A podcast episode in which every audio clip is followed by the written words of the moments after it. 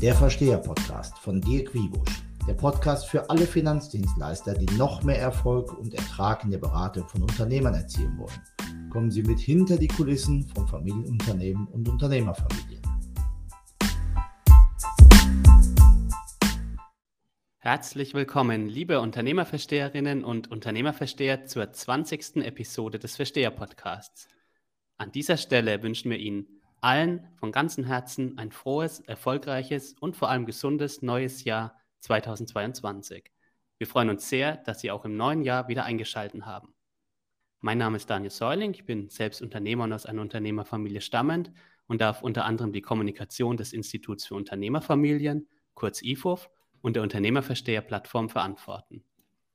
Der Versteher-Podcast hat das Ziel, Ihnen als Finanzdienstleister mehrwertige Inhalte zu liefern, damit Sie bereits morgen noch mehr Erfolg und Ertrag in der Beratung von Familienunternehmen und Unternehmerfamilien erzielen können. In der heutigen Episode wollen wir das vergangene Jahr noch einmal gemeinsam Revue passieren lassen und dann daraus ableiten, worauf es im neuen Jahr für Finanzdienstleister und ihre Unternehmerkunden besonders ankommt. Wie gewohnt diskutieren wir dies mit Ihrem Verstehercoach Dirk Wiebusch.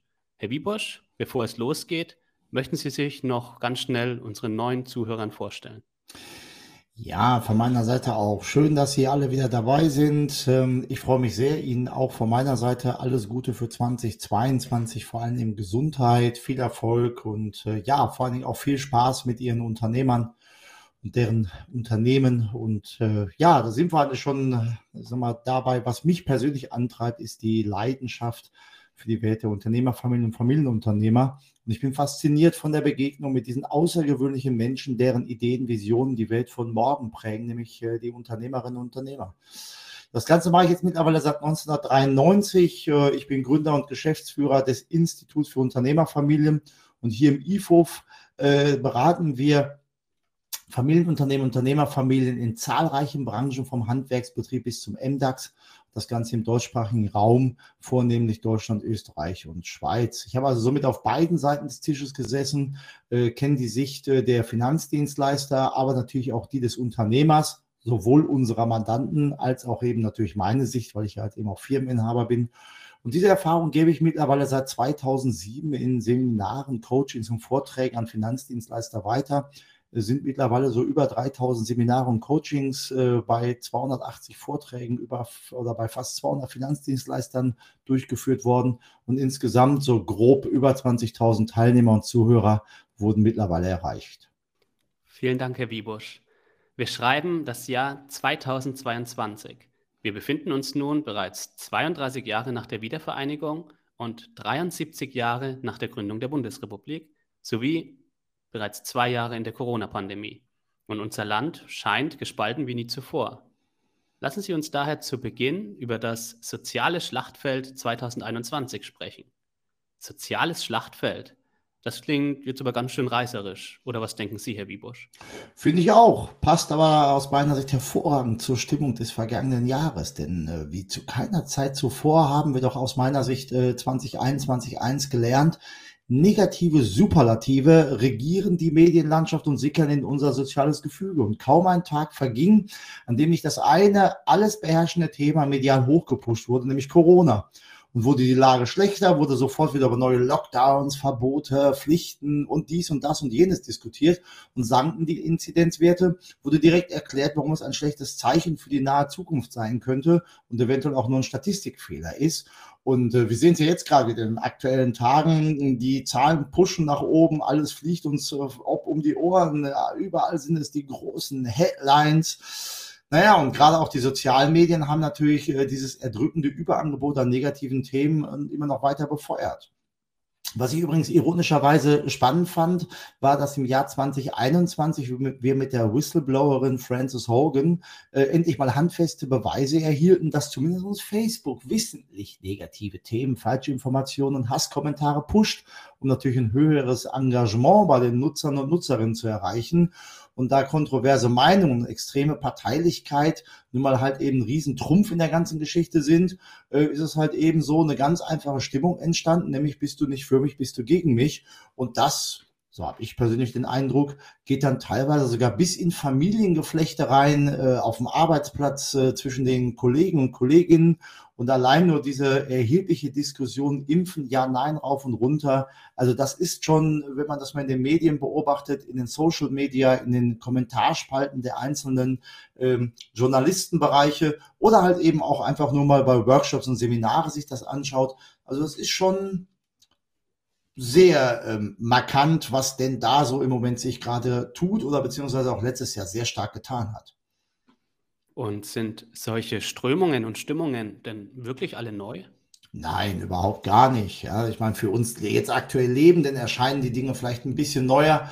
Aber wenn man sich das Ganze nochmal anschaut, diese starke Polarisierung der Gesellschaft basiert meines Erachtens natürlich letztendlich auf der längst bekannten Erkenntnis in der Form äh, der, der Maslow'schen äh, Bedürfnispyramide. Ja? Und diese definiert ja äh, die Bedürfnisse als Grundbedürfnisse und notwendig um den Punkt der Zufriedenheit, den man sich als eine rote Linie vorstellen kann äh, zwischen einzelnen Bereichen. Und die Grundbedürfnisse sind halt eben Essen, Trinken, Schlafen und so weiter. Dann kommen die Sicherheitsbedürfnisse. Habe ich ein Dach über dem Kopf? Kann ich, kann ich mich ernähren? Ernähren, habe ich Broterwerb und dann soziale Bedürfnisse, Geselligkeit und Zugehörigkeit.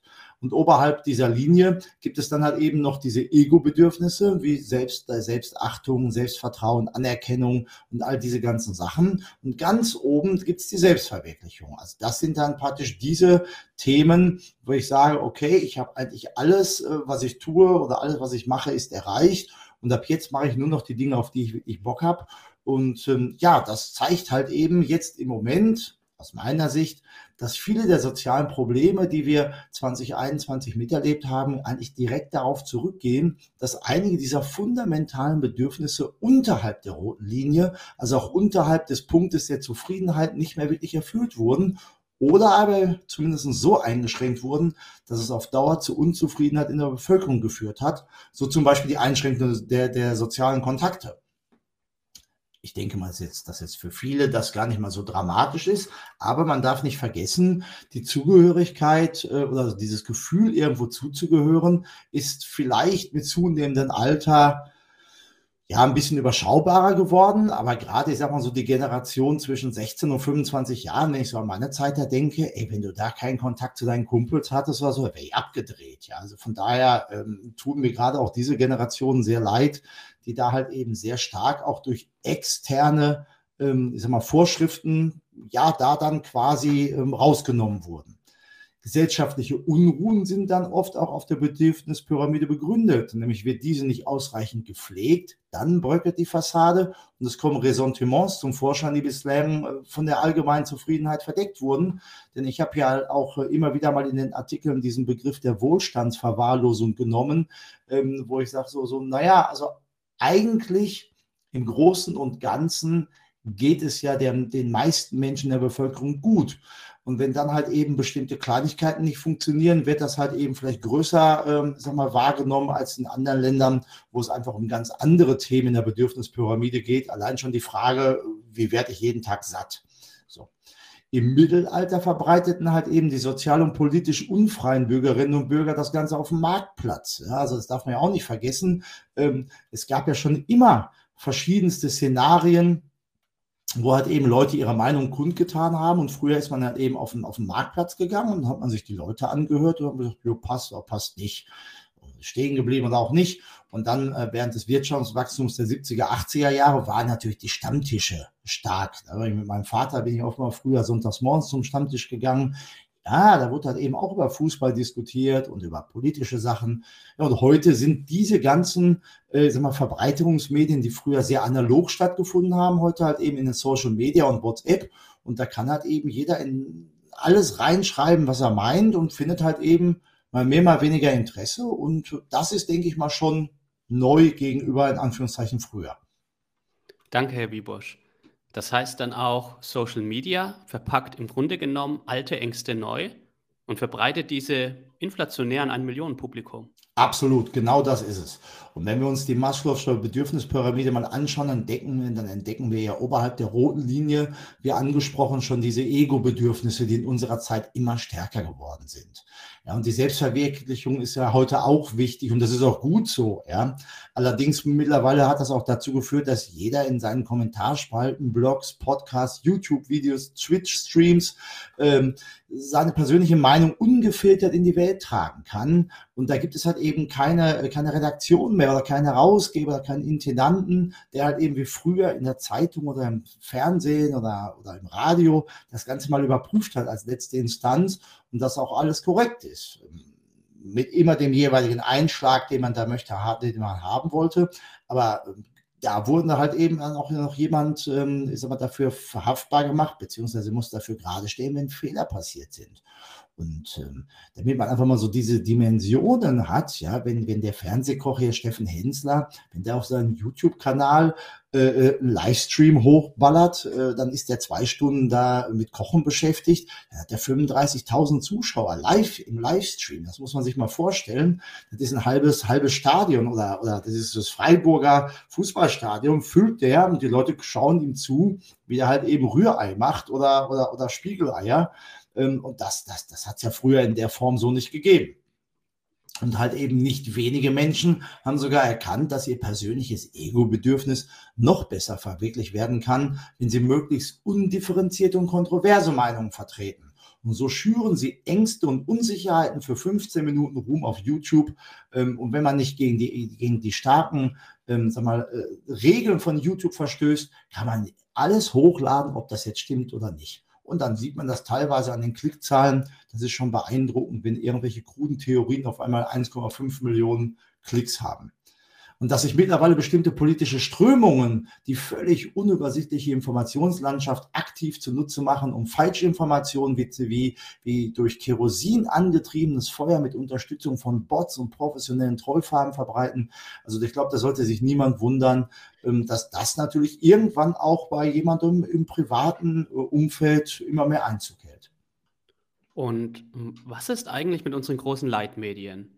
Halten diese an ihren alten Werten fest oder wurden diese in der Zwischenzeit bereits mit Clickbait-Zielen ersetzt?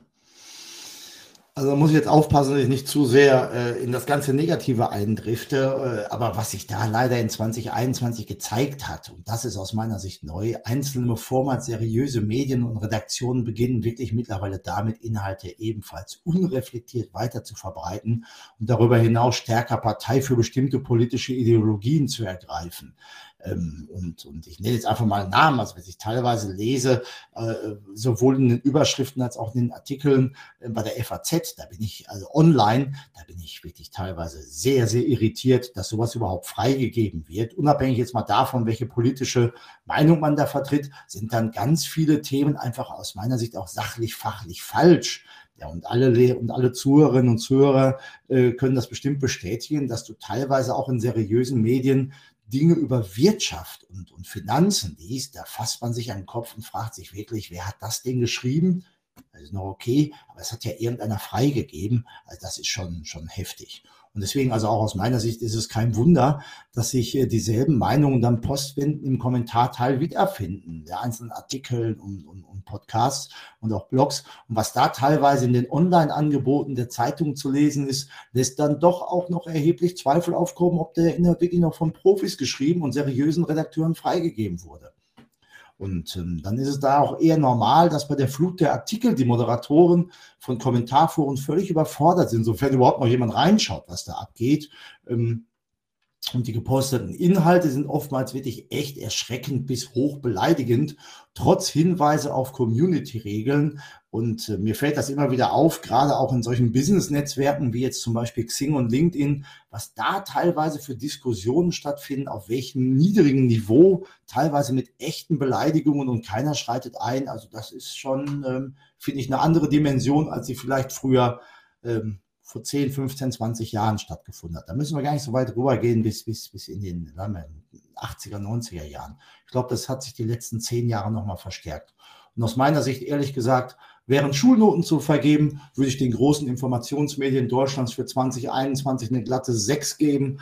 Denn äh, statt Originalquellen und Daten zu recherchieren, und die übrigens auch zur Verfügung stehen, ja, also das darf man nicht vergessen. Also die Daten sind sehr oft im Internet von hochprofessionellen Wissenschaftlern erstellt worden und die aber dann zu recherchieren und sachneutral auszuformulieren, kommt meinetwegen auch mit politischer Meinung. Je nach, je nach Blatt ist, ist man das ja gewohnt, dass die, die eine oder andere Richtung ähm, sagen wir, befürworten. Aber hier werden immer wieder komplexe Sachverhalte auf Tweetgröße zusammengestaucht und als stark vereinfachte Schlagzeile mit starkem politischen Beigeschmack auf die Gesellschaft losgelassen. Und ich finde, ähm, dann ist es auch kein Wunder, dass wir in 2021 eine so große soziale Spaltung erlebt haben, denn äh, diese, diese sogenannte German Angst, ja, es ist immer noch ein Leitmotiv in der Medienlandschaft. Und das fand ich eigentlich rückwirkend echt erschreckend, dass es nur ganz, ganz wenige, ähm, ich sag mal, äh, Themen gab, die halt eben auch positiv nach vorne gegangen sind. Herr Wiebusch, welche Rolle hat die Politik dabei eingenommen? Fels in der Brandung oder eher Fähnchen im Wind? ja, also unsere Medienlandschaft hat natürlich auch deutliche Auswirkungen direkt auf die höchsten Ebenen der Politik. Denn Politiker haben sich meines Erachtens 2021 so stark wie noch nie daran gerichtet, was in den sozialen Medien, dem Fernsehen und den äh, Tageszeitungen gefordert und propagiert wurde. Und äh, wie oft haben wir schon gesehen, dass sich unsere Politiker täglich oder fast stündlich von vermeintlichen Meinungsbarometern der Social Media haben tragen lassen. Ja, da wurden dann auch schon mal bereits getroffene Aussagen revidiert, relativiert ähm, und weil sie offenbar in den Medien nicht so gut ankamen. Was mich dann immer wieder so verwundert hat, ist halt eben, dass, dass gerade auch die, die großen übergeordneten Themen, also Wirtschaft, Digitalisierung, Umwelt, Corona, täglich durch die Manege getrieben wurden. Und je nach Persönlichkeit und Typologie sorgt das natürlich auch dafür, dass die Macher im Land sagten, ich bleibe bei meiner Meinung, die analytisch geprägten suchten immer neue und aktuellere Statistiken und haben sich dort meist verrannt. Die Verbindlichen waren eher verunsicherter denn je und die Extrovertierten, Expressiven preschten ohne Plan vor und ließen sich ungesteuert treiben.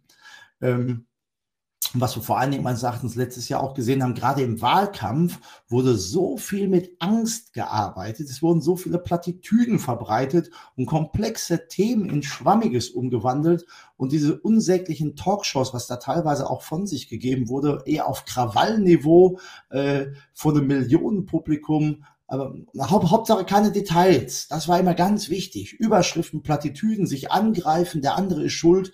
Also dass das dann auch zu ganz vielen, ich sag mal, auch verängstigten Menschen geführt hat im Land. Das, das, das wundert mich persönlich nicht. Und man hat sich gewissermaßen auf der Maslow-Pyramide sehr stark nach unten abgearbeitet, um ja nicht nach oben auf eine echte Weiterentwicklung hinarbeiten zu müssen. Denn dieser Weg nach oben, der ist schwer, der ist steinig und mit erheblichem Widerstand verbunden. Ja, während man in Angst und Schrecken, also jetzt mal symbolisch gemeint, nahezu alles verkaufen kann, äh, was, was, äh, was man hat. Und es wird auch gekauft, was angeboten wird. Vielen Dank, Herr Wiebusch. Und wie erging es den Unternehmern und Unternehmen in 2021? Also die eher planlosen Entscheidungen auf Basis eines nicht länger bestehenden sozialen Konsens schlugen sich 2021 natürlich auch wirtschaftlich nieder.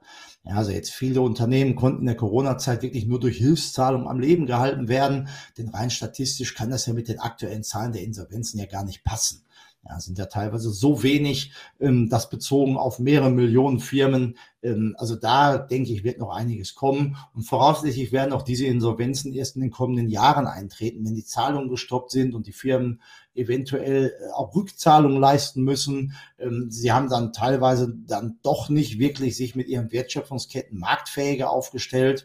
Ähm, und, und da merkt man dann halt eben auch, wenn man sich mit den Unternehmern unterhält, dass dann ganz viele auch, auch Top-Unternehmer eher so dieses Thema Augen zu und durch, alles wird schon wieder werden. Und wenn dann New Normal eintrifft, dann ist alles wieder super.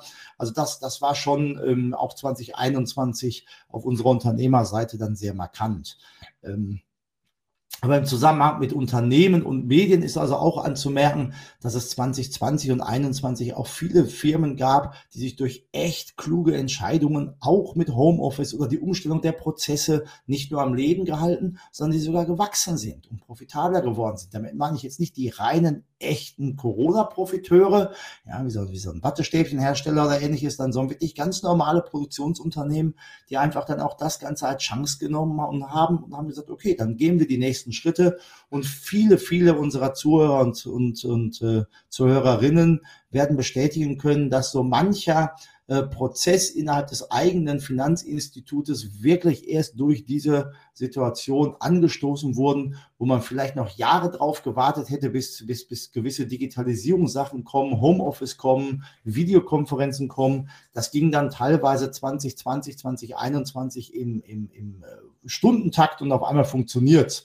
Also das ist schon wirklich auch sehr positiv hervorzuheben und dementsprechend glaube ich auch, dass ähm, das, was in den Medien eigentlich immer so vorangetrieben wurde, in vielen Unternehmen auch gar nicht ähm, so direkt angekommen ist. Also jetzt in den Unternehmen selbst. Danke, Herr Wiebusch. Und die allgemeine wirtschaftliche Situation ist vermutlich um einiges besser, als sie so mancherorts dargestellt wird. Ja, wie eben schon gesagt, German Angst. Ne? Es ist natürlich leichter, über die fünf zu sprechen, die pleite gegangen sind, als über die 500, die es wirklich richtig top gemacht haben. Und wenn wir im IFO äh, mit unseren Unternehmerkunden sprechen, dann erfahren wir immer wieder von Fällen, in denen die Unternehmen wirklich super mit den Herausforderungen 2021 umgegangen sind. Selbstverständlich haben einige die Hilfszahlung gebraucht. Und selbstverständlich gibt es auch Familienunternehmen, Unternehmerfamilien, die sich extrem ähm, als, als äh, wandel- und auch innovationsfähig dargestellt haben. Das ist insbesondere deshalb bemerkenswert, weil wir natürlich auch von Seiten der Gesellschaft und der Medien Druck auf Unternehmen ausgeübt haben. Und dann heißt es dann so sinngemäß, wenn du freitags A hast, äh, musst du bis Montag B machen. Und wenn Dienstag nicht alles funktioniert, äh, dann geht die Welt unter. Und das sind für mich äh, völlig realitätsferne Forderungen, ähm, die einfach auch in vielen Unternehmen gar nicht machbar wurden. Nehmen wir das Thema nochmal äh, Homeoffice. Allein diese Differenzierung zwischen mobiles Arbeiten und Homeoffice hat in den Medien und auch in den Talkshows überhaupt gar nicht stattgefunden, während natürlich ein gestandener Unternehmer sich sehr wohl überlegt, wenn ich für 500 Mitarbeitern äh, bei jedem zu Hause ein echtes Büro einrichte und dafür aber dann jetzt in meiner Firma einen Leerstand im Büro habe, wie sieht das eigentlich wirtschaftlich aus? Also die Forderungen durch die Medien und auch durch die Politik waren sehr laut und sehr stark. Aber da ähm, sind unsere Unternehmer dann doch sehr mit Augenmaß vorangegangen. Und ich denke, das passt dann auch. Einige Wirtschaftsunternehmen lassen sich dann leider noch immer von diesem Druck treiben. Vielleicht auch, weil sie verschiedenste Vertragsregelungen bei den Managern haben. Aber insgesamt glaube ich schon, dass die inhabergeführten Familienunternehmen in die, äh, die Situation viel besser gemeistert haben. Sie sind sehr stark mit Augenmaß vorangegangen. Sie rennen nicht jedem Hype hinterher, und, sondern haben einen Plan. Und da kommt natürlich Unternehmern noch stärker die, die, die, die Sichtweise ähm, ist immer zugute, dass sie nicht in Quartalsabschlüssen äh, denken oder in, in, in äh, Börsennotierungen, sondern sie denken in Generationen und überlegen sich, was muss ich heute tun, damit auch mein Enkel später noch eine vernünftige Firma äh, vorfindet. Herr Wiebosch, da dies viele der Unternehmerkunden unserer Zuhörer betreffen kann, können Sie noch genauer darauf eingehen, warum vor allem die Familienunternehmen in der Regel weniger unter der Spaltung leiden? Die Wirtschaft 2021 gewissermaßen wurde ja dann von den Medien und, und der Gesellschaft auch getrieben. Und ähm, wenn man sich hat treiben lassen, denn die Spaltung des Landes ist bereit, wie ich, wie ich ja bereits gesagt hatte, setzt natürlich äh, sich auch in den Unternehmen fort. Und da auch hat, da, da hat ja auch jeder seine eigene Meinung über Klima, Digitalisierung, Impfung und sonstiges. Und in manchen Unternehmen kann diese Spaltung auch zu einer Lähmung führen, die unsere Wirtschaft als Ganze sicher nicht, äh, nicht insgesamt gut trägt. Familienunternehmer haben es da aus meiner Sicht besser. Denn hier geht es doch deutlich familiärer zu. Ja, wenn man so, ein, so ein 30, 40, 50, 100 Mann Laden nimmt, da ist es ja nicht, nicht, nicht unüblich, äh, dass da der, der Inhaber noch die Menschen kennt oder vielleicht sogar noch persönlich die, die Firmenmitglieder, die, die Familienmitglieder kennt. Und da ist der Dialog entsprechend offener und konstruktiver. Und dann merkt man halt eben auch, dass wenn da ein paar ähm, sagen wir, unterschiedliche Meinungen sind, das schlägt sich halt eben direkt auf die Arbeitsleistung und auch, auch die Qualität in der Firma durch, sodass wir da also ganz tolle Themen auch hatten ähm, und, und auch was uns Unternehmer erzählt haben, dass dort äh, die Ängste, die auch die, die Mitarbeiter haben und hatten und auch vielleicht ganz andere Meinungen, die die Mitarbeiterinnen und Mitarbeiter hatten zu verschiedenen Themen, zu wunderbaren Diskussionen geführt haben. Und da wieder mit dem Blick, was muss ich tun, damit ich auch zukünftig noch eine Firma habe, ähm, sind da wirklich hervorragende und tolle Ideen und auch äh, Möglichkeiten entstanden. Die Gretchenfrage zum Thema der Spaltung ist dann vermutlich, ob wir in 2022 wieder zusammenfinden können. Wo sehen Sie denn daher Potenziale, dass Familienunternehmen und ihre Unternehmer enger mit Finanzdienstleistern zusammenrücken können? Eigentlich relativ einfach zusammengefasst in den gemeinsamen Herausforderungen. Ich habe ja schon vor Corona gesagt, dass Familienunternehmer in unserer Zeit dieselben Herausforderungen zu bestehen haben wie die Finanzinstitute, also zum Beispiel beim Thema Digitalisierung oder bei der Kernfrage Individualisierung versus Standardisierung. Ja, und durch Corona sind weitere Herausforderungen dazugekommen. 2G, 3G, Homeoffice, Unsicherheit und so weiter, die ja dann wiederum für Familienunternehmer und Finanzinstitute gleichermaßen gelten. Also, das, also in all diesen ganzen Themen, äh, finde ich, darf man ja eins nicht vergessen, dass jedes Finanzinstitut zum selben Zeitpunkt, in dem Augenblick, wo eine politische Entscheidung getroffen wurde zu irgendwelchen Maßnahmen, äh, das ja das Institut völlig identische Herausforderungen am selben Tag hatte wie der Unternehmer. Und das, glaube ich, äh, schweißt auch gerade ähm, die regional denkenden äh, Institute mit ihren regionalen Unternehmern noch stärker zusammen, hat auch noch stärker zusammengebracht. Und für 2022 sehe ich daher auch äh, persönlich voraus, dass insbesondere die Lenker der Finanzinstitute und natürlich dann im weiteren Sinne auch alle Mitarbeiterinnen und Mitarbeiter von der Assistenz über den Berater bis hin zu jedem, der im Innendienst arbeitet, dass sie also alle doppelt gefragt sein werden. Nämlich ihre Aufgabe wird es sein, die Institute selbst, also ihre eigene Firma äh, in den Herausforderungen äh, 2022 zu leiten oder, oder zu begleiten und auch umzusetzen und gleichzeitig dann den Familienunternehmen zur Seite zu stehen, die halt eben vor denselben Fragen und Herausforderungen stehen werden. Vielen Dank, Herr Wiebosch. Und welche Herausforderungen das sind, welche einmaligen Chancen sich durch sie ergeben und welche Risiken umschifft werden müssen, das wollen wir jetzt besprechen. Denn 2022 verspricht Diskussionsbedarf. Zwischen Niedrigzins und Inflation scheint sich mitten in der Pandemie ein neuer Crash anzubahnen. Oder etwa doch nicht, Herr Wiebusch? Na, aus meiner Sicht keine Sorge. Also das sieht auf den ersten Blick nur so aus. Also ich finde, es wird auch Zeit, dass wir über 22 sprechen. Ich meine, war jetzt genug 21, das ist weg. Jetzt machen wir 22. Und ich glaube, dass dort äh, auch wieder ganz viele Untergangsszenarien äh, wieder im Markt reingebracht sind. German Angst und kaufen Sie jetzt und die Börse bricht ein und die Inflation und, und Oh, und wieder alles nur negativ. Also ich glaube, dass das am Ende des Tages natürlich immer wieder ein bisschen Schwankungen geben wird, aber aus meiner Sicht glaube ich, dass an den meisten Untergangsszenarien in der nahen Zukunft in unserer Marktwirtschaft jetzt nicht wirklich was dran ist. Aber naja, man hat ja irgendwann, habe ich ja gerade gesagt, auch im Mittelalter, wer sich da auf den, auf den Marktplatz stellt, muss natürlich auch laut schreien mit seinen, mit seinen Themen. Und, und je mehr sich auf dem Marktplatz tummeln, also sprich, je mehr Medien wir haben, desto lauter wird dann halt eben auch dann derjenige, der schreit, um seine Aufmerksamkeit zu kriegen. Aber wenn wir uns einfach mal ein paar Sachen mal vor Augen halten. Also noch vor 32 Jahren, also im Jahr 2020, stand der DAX bei 1500 Punkten. Mietfaktor bei, bei Gewerb, bei äh, vermieteten Objekten äh, hatte man einen Mietpreisfaktor von sieben im Kaufpreis. Und meine Herren, was wurde da über Unternehmenspreise geschimpft? Mondpreise, Fabelpreise, kann nie wieder einer erreichen. Ja, und an jeder Stelle schlug man halt eben die Hände über den Kopf zusammen und rief alles viel zu teuer und bababi, bababababub. Ja, und am Ende des Tages äh, wurde dann auch immer wieder argumentiert, ja, wer bei den Preisen noch in den Markt investiert, muss wahnsinnig sein. Aber schauen Sie sich mal an, wo wir jetzt gerade sind. Ja, also dennoch sind seitdem die Preise gestiegen. Der DAX ist mittlerweile ums Zehnfache gestiegen. Wir sind bei 15.000 plus. Ja, die Immobilienpreise sind äh, allein seit 2004 um 86 Prozent gestiegen und im selben äh, äh, sag mal, Segment, beziehungsweise wenn es mal um Schrumpfungsregionen geht, also wo es halt eben im Immobilienbereich eher, eher zurückgefahren wurde, aber selbst da gab es noch äh, gemäß äh, Statistiken Preisanstieg von 38 Prozent seit 2004 wohlgemerkt. Und äh, konsequenter und konsequenterweise sind natürlich auch die Mieten nach oben geschnellt. Und das finde ich besonders spannend.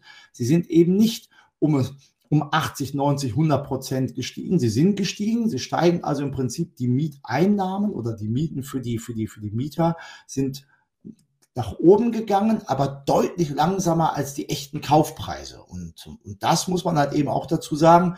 Also wenn man damals gesagt hat, alles viel zu teuer, dann stellt sich mir ja die Frage, wo stehen wir denn dann heute? Ja, wenn du auf einmal einen DAX bei 15.000 hast oder du hast auf einmal Regionen in den großen Ballungsgebieten, wo du einen Mietfaktor von 50, 60 hast oder 70 und trotzdem, es wird ja gekauft und verkauft. Also alles gut, passt schon.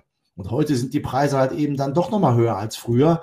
Und alleine wenn man sich mal überlegt, was seit 2007 an Geld im Umlauf ist und durch die Niedrigzinspolitik auch in den Markt gepumpt wurde, habe ich ja schon vor einigen Jahren prognostiziert und immer wieder äh, jetzt auch in den Artikeln und Podcast dargestellt. Also wenn man sich das mal anschaut, was denn da eigentlich auch seit 2007 passiert ist, dann glaube ich, ähm, ja, Diskussion, was ist zu teuer, was ist nicht teuer, wo gibt es noch Schnäppchen, die gab es auch früher schon und die wird es auch in 2022 geben. Aber mal eine schlechte Nachricht aus meiner Sicht für alle vorweg.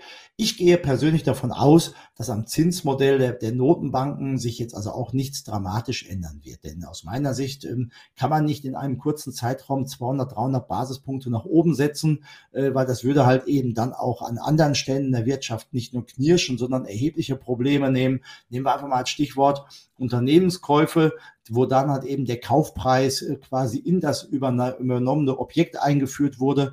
Ähm, und wenn da auf einmal mal ein Zinsanstieg beim, beim äh, Kredit von, von weiß nicht, 100 Millionen um drei Prozent nach oben geht, das muss also eine Firma erstmal verkraften, wenn überhaupt.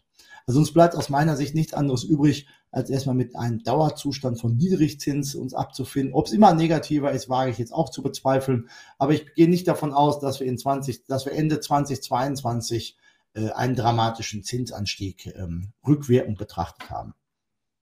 Und mit welcher wesentlichen Frage sehen sich demnach die Unternehmerkunden konfrontiert, die sie nun von ihren Finanzdienstleistern gelöst haben wollen?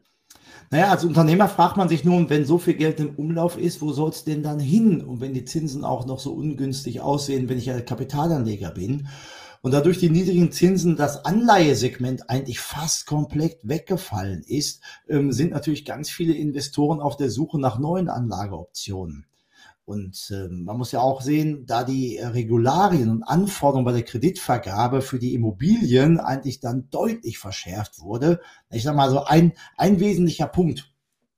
Es waren noch zehn andere oder hundert andere. Aber ein wesentlicher Punkt bei der ganzen äh, Lehman Brothers Katastrophe war ja doch, dass die sogenannten Ninjas, also No Income, No Job, No Assets, dass die natürlich gerade auch in Amerika immer wieder mit, mit, mit Immobilienkrediten äh, äh sag mal, befeuert und befüttert wurden, obwohl sie eigentlich 0,0 äh, Chance hatten, die jemals zurückzuzahlen da bin ich mir ziemlich sicher, dass zumindest im deutschsprachigen Raum die Sicherungsmechanismen in den Häusern und die Sicherungsmechanismen ähm, in, im Controlling oder gerade auch, auch im, im Risikomanagement das doch stärker ähm, ich sag mal, im Blick haben, so dass ich da jetzt nicht glaube, dass da irgendwas Großes, ähm, sag mal, als, als Problem auf uns zukommt. Aber für alle, die den Film noch nicht gesehen haben und nochmal sehen wollen, ähm, wie es auch gut zusammengefasst wurde, gibt ja einen Hollywood-Film The Big Short, den kann ich sehr empfehlen weil dort auch nochmal klar dargestellt wird, woran es denn letztendlich seinerzeit auch gescheitert ist und äh, was dort halt eben auch die Entwicklung ähm, oder wie die Entwicklung war, dass es dazu gekommen ist.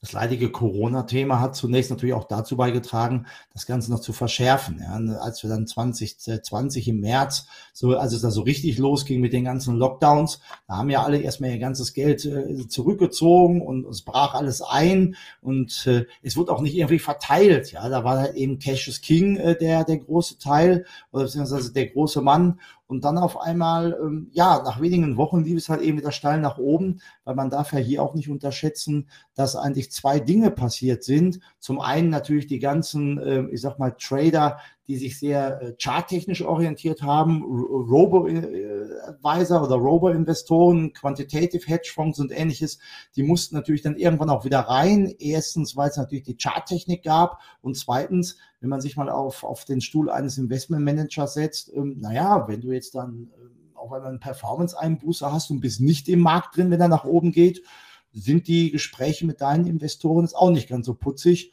Und dementsprechend glaube ich schon, dass äh, spätestens 22 wir feststellen werden, das Schreckgespenst des plötzlichen, unvermeidlichen Crashs war meistens wahrscheinlich nur das, was es, was es am Ende war, nämlich ein Gespenst. Aber es wird welche geben. Also Rück, Rückgänge an verschiedensten Stellen wird es immer geben. Danke, Herr Wiebusch.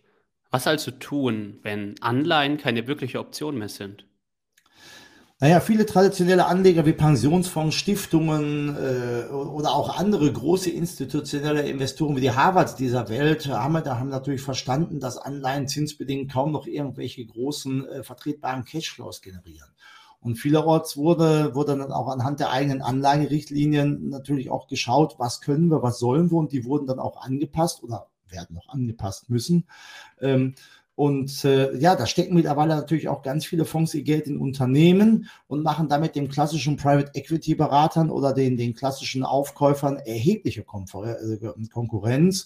Und äh, Family Offices äh, sind auch sehr stark im Bereich der Wohn-, Logistik- und Pflegegebäude äh, investiert und gehen dort immer stärker rein, weil natürlich auch da ähm, sag mal, die Anlageform des Cashflows, des aktuellen Cashflows auch für, für Family Office ähm, oder für Family Offices notwendig sind. Und wenn ich keine Anleihen habe, dann überlege ich mir, wo kann ich gute Cashflows generieren. Und das wiederum lässt natürlich die Preise steigen. Und das ist halt ganz normal. Das kennen wir alle noch von der Uni. Ne? Tag zwei, glaube ich, äh, VWL, BWL, Angebot und Nachfrage. Also ist jetzt ja nichts Neues. Dennoch sind derzeit noch viele Anleiheinvestoren aufgrund ihrer gesetzlichen Vorschriften weiterhin gezwungen, in unrentable Anleihen zu investieren oder re äh, zu investieren. Also die müssen quasi in Dinge investieren, die faktisch, wenn sie eine andere, eine andere äh, sag mal, ähm, Vorschrift hätten, da würden die gar nicht mehr reingehen. So ist halt eben für Unternehmen, für Fonds und ähnliches sehr oft natürlich auch keine andere Möglichkeit da, als voll investiert zu sein und den, ähm, den gehen wir mal jetzt mal einfach mal von einem Rechenbeispiel aus. Wenn Sie jetzt ein Investor sind und haben 100 Millionen Euro Liquidität, die Sie nicht in den Markt geben können oder wollen, ähm, weil Ihnen das jetzt nicht, nicht als sinnvoll erachtet und Sie müssen wirklich ein Verwahrentgelt von 0,5 Prozent per Anno zahlen, sind das 500.000 Euro per Anno oder 1370 Euro pro Tag. Und da muss man sich natürlich auch als Investor äh, erhebliche Fragen von, von wiederum seinen ähm, Anlegern gefallen lassen. Und da glaube ich, passiert etwas, was wir immer wieder sehen, nämlich es wird auf Teufel komm raus investiert. Und wenn alles äh, nicht mehr greift, dann gibt es eine schöne Investmentstrategie, die heißt The Greater Fool Theory, also die Theorie, dass es immer einen größeren Idioten gibt.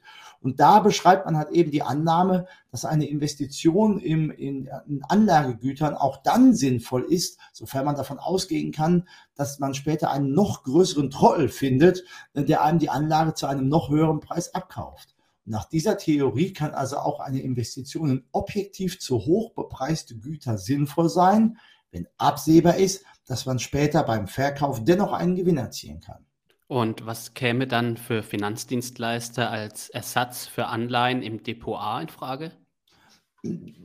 Ja, jetzt nicht nur für die Finanzdienstleister, also auch für viele äh, anleihestarken Kunden und anleihestarken Unternehmer ist es halt eben so. Ähm, aus meiner Sicht ist, ist, ist ein Leitsatz hier ganz klar, Immobilien sind die neuen Anleihen. Also zumindest erstmal bis auf weiteres. Denn gegenwärtig stehen zum Beispiel sehr viele regionale Institute wie Sparkassen und Volksbanken vor der Frage, ob man in Immobilien überhaupt investieren sollte, sofern man das überhaupt darf, als Ersatz für Anleihen im Depot A. Das würde dazu führen, dass regionale Immobilienpreise noch mehr steigen als äh, werden, als, als das überhaupt sinken. Und dazu kommen natürlich auch, dass regionale Immobilienmärkte von der echten großen Volkswirtschaft abgekoppelt sind. Also mal ein Beispiel, wenn die Automobilbranche Probleme hat, der merkt Stuttgart das natürlich eher, als wir bei uns hier im schönen, beschaulichen Sprockhövel, hier Nähe Bochum und Wuppertal. Ähm, denn auch da zählt natürlich immer wieder bei den, bei den Immobilien das Thema, die Situation vor Ort. wie viele Menschen suchen eine Wohnung, wie viele sind regional vorhanden und ähnliches dann. Aber damit wir einfach mal so ein Beispiel haben, über was für Summen wir hier sprechen. Im Rahmen eines Gesprächs mit dem Regionalinstitut wurde mir mal vor kurzem äh, geschildert, was, was dieses Institut für 2022 äh, für eine Herausforderung hat. Die haben jetzt im Depot A dieses Jahr auslaufende Anleihen in Höhe von einer Milliarde Euro mit einem durchschnittlichen nominalen Zinsertrag von 4%, also 40 Mio, mal ebenso jedes Jahr Cashflow. Und selbstverständlich muss man sich jetzt damit auseinandersetzen. Wenn wir die jetzt in eine, in eine Bundesanleihe packen, dann haben wir zwei Dinge garantiert, drei Dinge eigentlich. Wir haben einen sicheren Negativzins, wir haben eine sichere Nullzinskuponanleihe und wir kriegen sicher unser Geld zurück. Aber auf zehn Jahre Sicht würden jetzt bei so einer Anleihe 400 Millionen Euro Cashflow fehlen und 50 Millionen Euro weniger hinten rauskommen. Also das muss man sich einfach mal in diesen Größenordnungen vorstellen, was da teilweise auch bei den großen Investoren, wozu ich jetzt, jetzt mal, mal Banken und Sparkassen auch zähle und Volksbanken, was da noch für, für äh, Diskussionsbedarf in den, in den einzelnen ähm, sag mal, Situationen hervorkommen, wie man intern auch ein Haus führt, äh, Stichwort Kostenmanagement. Gleichzeitig ist es natürlich so, dass in vielen Häusern das Investitions- und Risikomanagement vielleicht auch gar nicht darauf ausgerichtet ist, dass man mal in Alternativanlagen geht. Zum Beispiel, dass man in echte Unternehmen investiert, ähm, nicht in Private Equity Fonds, sondern in echte regionale Unternehmen oder halt eben in andere Bereiche wie zum Beispiel, ähm, ich sag mal, Immobilien. Weil eins, ist zumindest im Moment meine Meinung, äh, eins ist klar, die meisten, Investi die meisten Institute haben neben ihren Pflichtliquiditätsansprüchen auch äh, äh, dennoch das Thema, es gibt eigentlich nur zwei große ähm, Investitionsmöglichkeiten, nämlich äh, in, in, in den Aktienmarkt zu gehen und äh, in, den, in den Immobilienmarkt zu gehen. Das eine, um halt natürlich weiter äh, mal, an, an Kurssteigerungen teilzunehmen und das andere, um einen echten, realen Cashflow zu generieren. Und was bedeutet das nun für das Institut? Ähm, ja, also in meinem Podcast und in den Artikeln gehe ich ja immer wieder darauf ein. Ähm, ich habe ja jetzt hier nicht vor, irgendwie große wissenschaftliche Überprüfungen, ähm, ähm, ich sag mal, den Stand, diesen ganzen Stand zu halten. Ich möchte mir so Impulse und Denkanstöße geben. Also deswegen ist mir natürlich auch klar, dass das Institut, wenn es eine Milliarde Fälligkeit hat, nicht einfach sagt, ich power jetzt die Milliarde wieder in den Markt. Die müssen halt eben an ganz vielen Stellen dann einfach auch die Kröte schlucken, dass sie dann äh, Dinge tun müssen, die sie gar nicht tun würden, wenn sie nicht diese Vorschriften hätten. Aber nehmen wir doch mal das Beispiel mit der Milliarde. Also stellen Sie mal vor, wir würden jetzt diese eine Milliarde wieder in den Anleihemarkt packen, dann wird der Anleihemarkt mal so dumm, zack, weg, kein Problem. Also eine Milliarde, das schluckt ähm, so ein Anleihemarkt mal ebenso wie nix. Und das Ganze bei 500 Millionen Euro in Spezialfonds mit hohen Aktienquoten, mit Dividendentitel zu packen, das juckt auch keinen. Aber um wiederum einen gesicherten Cashflow zu haben, also als Ersatz für die Zinszahlung der bisherigen Anleihen, muss man sich mal vorstellen, wenn jetzt dieses Institut symbolisch mal 500 Millionen Euro in den regionalen Immobilienmarkt packen müsste, und das Ganze würde jetzt auf Wohneinheiten treffen, die im Schnitt 100.000 oder 500.000 Euro kosten, dann wären wir hier bei 1.000 Wohneinheiten. Das heißt, wir hätten von jetzt auf gleich einen echten Big Player in der Region, der sofort investieren müsste. Das heißt, der kann auch gar nicht großartig Bauprojekte planen, die in drei, vier, fünf Jahren Cashflow abwerfen. Der muss jetzt, heute, morgen 500 Millionen investieren in bestehende Objekte und machen wir uns nichts vor. Die meisten Regionalinstitute können, dürfen oder wollen auch nicht in Immobilien investieren, die 700 Kilometer entfernt sind. Das heißt also, man ist quasi gezwungen, in den regionalen Markt einzusteigen. Das führt dann wieder dazu, dass natürlich die ganzen Punkte ähm, sagen wir, die Preise erhöhen und, und man, man muss sehr vorsichtig sein, weil stellen wir uns mal vor, Sie sind jetzt in so ein überschaubares Städtchen auf einmal als, als Bank und investieren dort in größere Projekte, weil es ergibt ja keinen Sinn, dass Sie in ein oder zwei äh, Eigentumswohnungen investieren und das mal 200, sondern man kauft wahrscheinlich Straßenzüge, Blocks oder ähnliches dann. Und das erfährt natürlich wiederum jeder Markt in der Region, äh, jeder Marktteilnehmer in der Region. Wenn man sich das einfach mal überlegt, ja, dann haben wir natürlich einen Punkt, jetzt, von jetzt auf gleich sind gigantische Summen im Markt.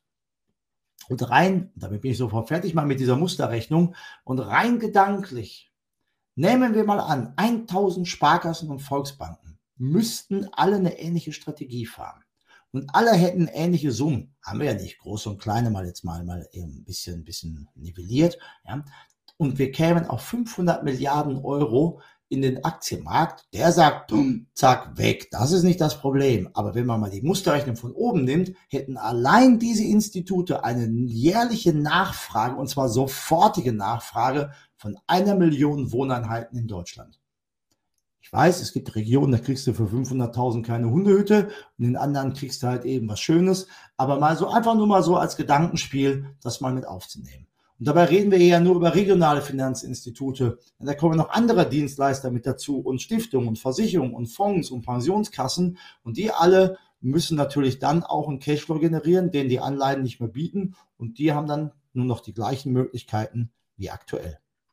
Herr Wiebusch, wie stehen Sie demnach zu aktuellen Stimmen, dass es bald wieder einen Immobiliencrash geben wird? Denn all dies klingt danach, als würde es diesen dann wohl eher doch nicht geben. Aus meiner Sicht nicht. Also von vielen Seiten wird deshalb also auch aktuell prophezeit, dass der Investitionsdruck auf den Immobilienmarkt in Kombination mit steigenden Miet- und Kaufpreisen zu einem Immobiliencrash führen würde. Ähm, sehe ich persönlich nicht. Ich meine, klar, angesichts der großen Summen, die jetzt von allen Seiten in den Immobilienmarkt gepumpt werden und auch werden müssen, ähm, um die wegfallenden Anleihen auszugleichen, frage ich mich natürlich, wo soll denn jetzt der Crash herkommen? Ja, äh, und, und, und je nachdem, wie, wie stark man unter Zugzwang ist, wird man vielleicht auch einen Kaufpreis akzeptieren, den man vielleicht vor fünf Jahren nicht akzeptiert hätte. Aber man ist halt eben gezwungen zu investieren, um den Cashflow aus den Mieten zu generieren. Und ähm, aus meiner Sicht jetzt bei, bei schnell steigenden Zinsen würde ja alles in sich zusammenbrechen. Private Equity, das Immobiliensystem, die Wertpapiere, die auf Kredit gekauft wurden. Ähm, wir haben ja sogar Kunst, die mittlerweile auf Kredit gekauft wurde, weil es natürlich total leicht ist zu sagen, ich kaufe ein Bild für 10 Millionen auf Kredit mit 5 Millionen, 5 Millionen Eigenkapital und in drei Jahren ist das äh, 12 Millionen wert und so weiter. Also da sind ja Dinge in den letzten Jahren passiert, ähm, die sind ja teilweise echt ähm, ja, fragwürdig, aber wenn die Zinsen jetzt sehr stark steigen würden, kämen natürlich ganz viele ähm Kreditnehmer in Zugzwang. Die Inflation ist mittlerweile zumindest statistisch gesehen in Deutschland oder generell bei uns auch angekommen, ähm, wo ich persönlich aber jetzt kein großer Fan von bin. Ähm, ich hatte auch letztens ja eine Diskussion mit jemandem zum Thema Inflation. Sie ist natürlich im Moment sehr stark getrieben von, von, ähm, ja, von den Energiepreisen. Aber aus meiner Sicht ähm, hakt das auch an ganz vielen Stellen. Wenn ich mir heute den Golf 8 anschaue und vergleiche das mit einem Golf von vor 20 Jahren, natürlich, Sie alle, liebe Zuhörerinnen und Zuhörer, sind deutliche Profis äh, bei diesem Thema. Aber mir persönlich erschließt sich nicht, wie man daraus eine, eine Wertsteigerung rechnen kann, wenn der Golf 8 heute mit dem Golf 1 überhaupt nichts mehr zu tun hat. Ja, während das früher noch ein echtes Auto war, ist es heute ein Computer mit Autohülle. Äh, es sind tausend Features mehr mit drin. Aber da sind sie die Profis. Ich persönlich bin jetzt der Meinung, dass das Thema Inflation auch nur ein, ein statistisches Gespenst ist, weil einfach die Menschen ähm, trotzdem leben werden. Wir leben trotzdem noch in Häusern, wir werden trotzdem noch Autos fahren, wir werden uns trotzdem noch ernähren. Und dementsprechend glaube ich, hält sich das alles in Grenzen, was es da dann an großen, marktwirtschaftlich umfassenden Crash halt eben für 2022 geben wird. Situative Rückschläge wird es geben. Lässt sich gar nicht vermeiden. Aber das sind dann wiederum gute Einstiegsmöglichkeiten. Und da glaube ich auch, dass gerade Ihre Unternehmer, meine Damen, meine Herren, sehr gerne auf diese Schnäppchen aus sind. Und da hatte ich auch schon mal zugeschrieben, wie ein Unternehmer die Situation im, im März, April 2020 genutzt hat, um dann auch äh, in, den Markt, in den Markt einzusteigen. Also das glaube ich schon, das kann, das kann auch das eine oder andere Gespräch mit dem Unternehmer sehr, sehr positiv auch für Sie persönlich ähm, ertragsreich gestaltet werden. Denn teilweise werden dann wieder auch äh, wird auch schnelles und beherztes Handeln notwendig sein, denn die Robos, Quantitatives und High Frequenter, die powern natürlich direkt in den Markt, sobald die Charttechnik das hergibt, denn Geld ist ausreichend da. Das heißt, Geld findet in 2022 neue Wege, gleichermaßen wie neue Herausforderungen. Absolut. Und ich gehe auch davon aus, dass die unterschiedlichen Dienstleister, Finanzdienstleister, Fonds, Stiftungen und so weiter, ähm, ja, Geld sucht immer seinen Weg und findet auch seinen Weg. Und es wird dann auch mit Sicherheit äh, vernünftige Investitionsoptionen geschaffen werden, wo man halt eben regelmäßig einen Cashflow hat, ohne dass man vielleicht auch seinen regionalen Immobilienmarkt äh, schrottet. Äh, ja, da sind bisher in den letzten 20, 25, 30 Jahren die, die Anbieter verschiedenster Produkte sehr, sehr kreativ Und da bin ich also auch sehr zuversichtlich, dass das jetzt alles nicht in irgendwelchen Horrorszenarien äh, enden wird. Anleihen als effektive Investition, glaube ich, sind bis auf weiteres erstmal weg und fehlende zeitgemäße und angepasste Richtlinien im, im Risikomanagement äh, bei den bisher schon vorgenannten Institutionen werden auch dafür sorgen, dass, äh, dass man auch in verschiedenste Themen wieder investieren kann. Ob dann jedes Institut unbedingt mit Kryptowährungen äh, äh, arbeiten muss, ob man das unbedingt jetzt jedem anbieten muss, weiß ich noch nicht. Aber das sind zum Beispiel solche Themen, wo man sich halt eben dann auch immer wieder Gedanken macht, wie dann dann ähm, bestimmte Anlageklassen neu kreiert werden. Und deswegen glaube ich schon, dass Kryptowährung eine spannende und moderne und auch digitale Anlageoption ist. Aber das ist halt eben auch wie für, für bestimmte Themen wie den grünen Trend bei Anlagen. Man muss halt eben erstmal sein Publikum finden, ähm, das da Lust drauf hat zu investieren. Und deswegen glaube ich, ist es halt eben auch eine ich sag mal, eine Herausforderung für ein Regionalinstitut zum Beispiel. Es gibt ja auch Großbanken, die sich den starken grünen Daumen mittlerweile auf, aufs Revers heften äh, als Button. Ähm, wie gehe ich damit um, wenn ich auf der einen Seite sage, ähm, wir haben Ladestationen und wir haben, wir haben nur noch nachhaltige Produkte und unsere Kantine baut nur noch mit nachhaltigen Lebensmitteln das Essen zusammen. Und gleichzeitig ähm, gehen wir aber dann im Private Banking oder im Anlagemanagement hin und, und bieten unseren Kunden Kryptowährungen an, die dann teilweise äh, einen Stromverbrauch haben, wo man eine ganze Stadt mit beleuchten kann. Also das wird noch eine ganz große Herausforderung, was natürlich auch zu vielen, ähm, ich sag mal, moralisch-ethischen Fragen führen wird. Vielen Dank, Herr Wiebusch. Zum Ende hin lassen Sie uns noch über marktwirtschaftliche Risiken sprechen. Gibt es für 2022 überhaupt welche? Und wenn ja, wie können diese aussehen? Also alles im Allen sehe ich 2022 viel mehr Positives als Negatives auf uns zukommen. Also meiner Meinung nach, wie, ich, gerade schon sagte, also ich glaube jetzt nicht, dass wir größere nachhaltige Crash kriegen werden. Ähm, das heißt aber nicht, dass es überhaupt gar nichts irgendwie geben wird, was jetzt negativ ist. Es wird selbstverständlich Insolvenzen geben. Mit Sicherheit wird es auch den ein oder anderen großen Marktplayer mal richtig zersemmeln. Es wird auch äh, ähm, mit Sicherheit auch Kursrückgänge geben in irgendeiner Form. Aber ich glaube fest daran, auch unter dem Aspekt der aktuellen Einflüsse, äh, Stichwort Russland, Kriegsandrohung und ähnliches dann. Ich glaube aber trotzdem, die globale Marktwirtschaft als Ganze steht heute so stark da wie eh und je oder sogar besser als nie zuvor.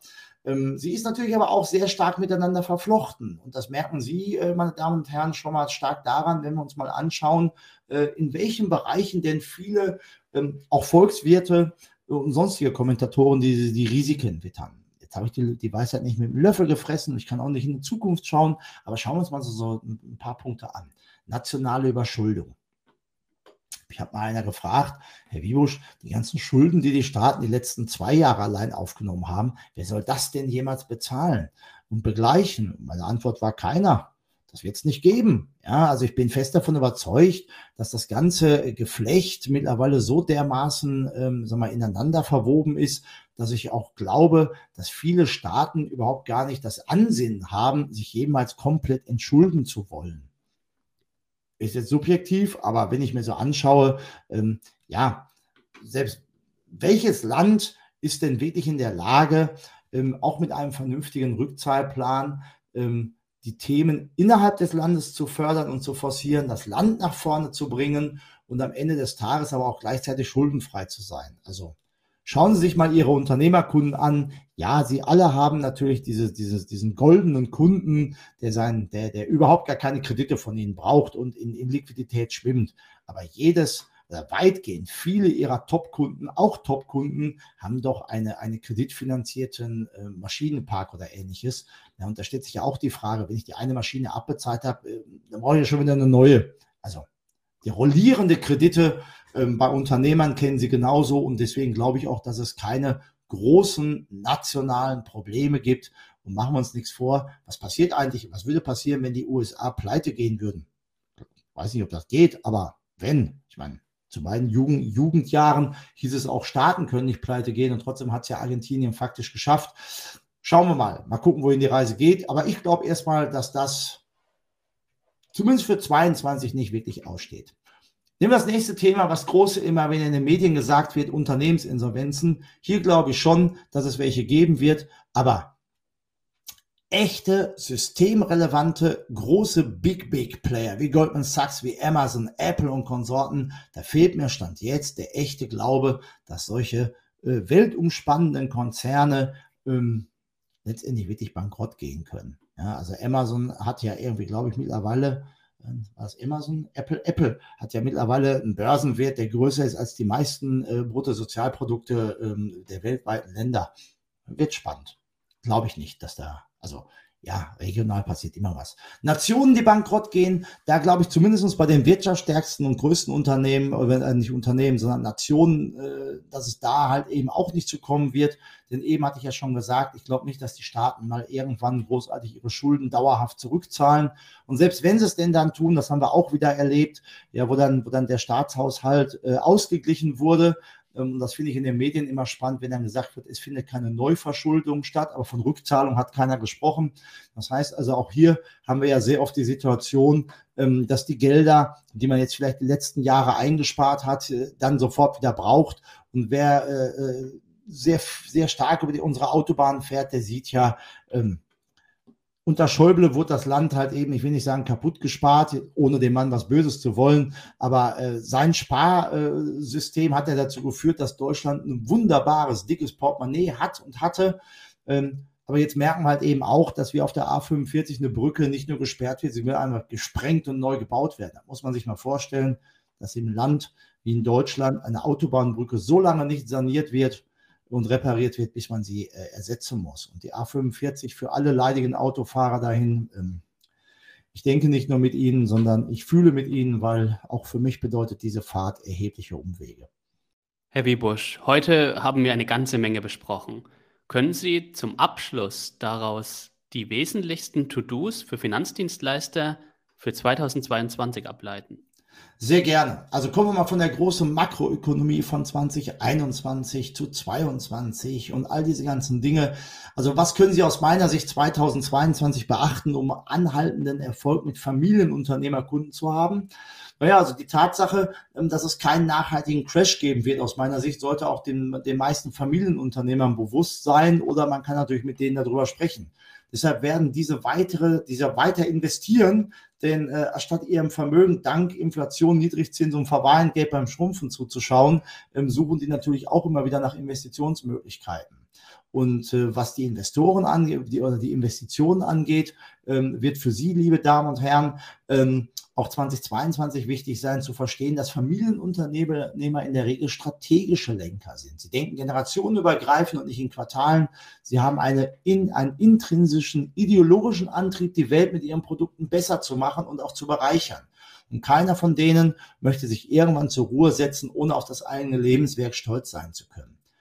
Selbstverständlich sind sie auch auf Rendite aus. Aber die Frage zwischen Rendite und den moralischen Vorstellungen eines Familienunternehmers, ähm, da würde ich das Ganze, das, das würde ich nicht, nicht unterschätzen. Also da würde ich schon ein bisschen darauf achten, ähm, dass da gerade auch mittelständische Unternehmer, die regional auch sehr stark sich engagieren in verschiedensten äh, Vereinen und, und, und zum Beispiel in der Tafel und ähnliches dann, also da dann auf Teufel komm raus, ähm, in irgendwas zu investieren, was vielleicht jetzt nochmal die letzte Rendite bringt, ähm, das glaube ich, das glaube ich, dass das wird es auch dieses Jahr so nicht geben.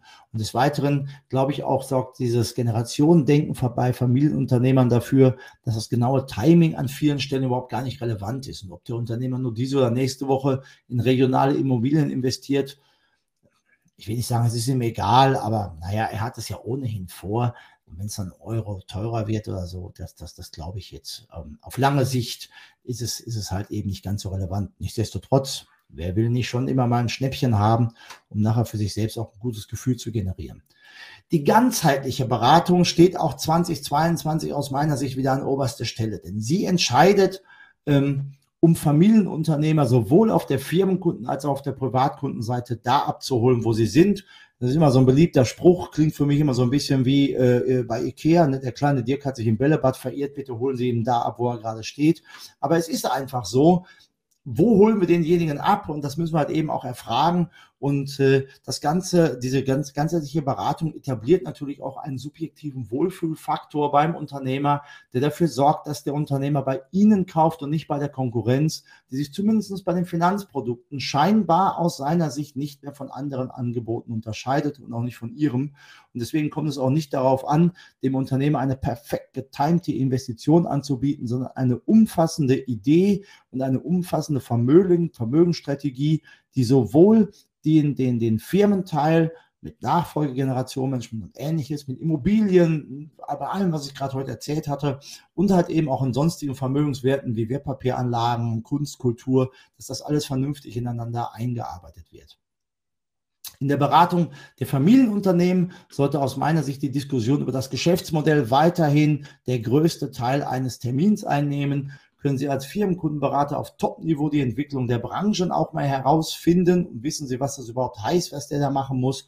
Und wenn Sie das alles schaffen, dann glaube ich, kriegen Sie dort immer stärker äh, und noch stärker letztendlich den Unternehmer auf ihre, auf ihre Seite. Und deswegen glaube ich schon, dass er mit Ihnen sehr, sehr stark auch über diese Dinge diskutieren möchte. Denn am Ende geht es ja um sein Herzstück, um sein Lebenswerk in der Firma, also die Firma selbst. Und es kommt ja nicht selten vor, dass er das sogar noch über die Familie stellt. Und um eine derartige Strategie und auch diese Idee zu entwickeln, braucht es natürlich Ihre aktive Zuarbeit. Also bitte ähm, bei allem, was Sie ja haben, nämlich nämlich keine Zeit, ähm, versuchen Sie wirklich auch an diesen Punkten weiter dran zu arbeiten, denn agieren Sie statt zu reagieren und gehen Sie auch mal konkret auf den Unternehmer zu, auch wenn er aktuell gesagt hat, du, ich habe gar keinen Bedarf.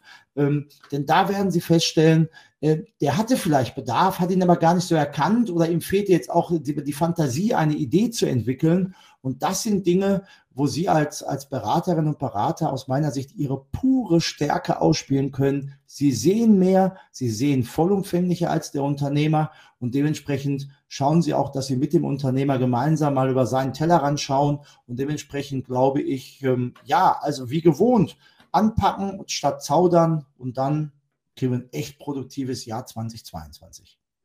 Vielen Dank, Herr Wiebusch. Und damit sind wir am Ende der heutigen Episode. Wir hoffen, dass wir Ihnen den ein oder anderen Mehrwert liefern konnten, damit Sie mit Vollgas in das neue Jahr starten können. Sie können sicher gehen, dass Sie keine neue Episode des Versteher Podcasts mehr verpassen, wenn Sie ihn auf Spotify oder Apple Podcast abonnieren. Und wie gewohnt, auch im neuen Jahr, freuen wir uns jederzeit sehr über Ihr Feedback, über konstruktive Kritik, Anfragen für Seminare oder sonstige Kontaktaufnahmen per E-Mail an info.ifuf.de oder über Xing und LinkedIn. Vielen Dank fürs Einschalten und bis zum nächsten Mal.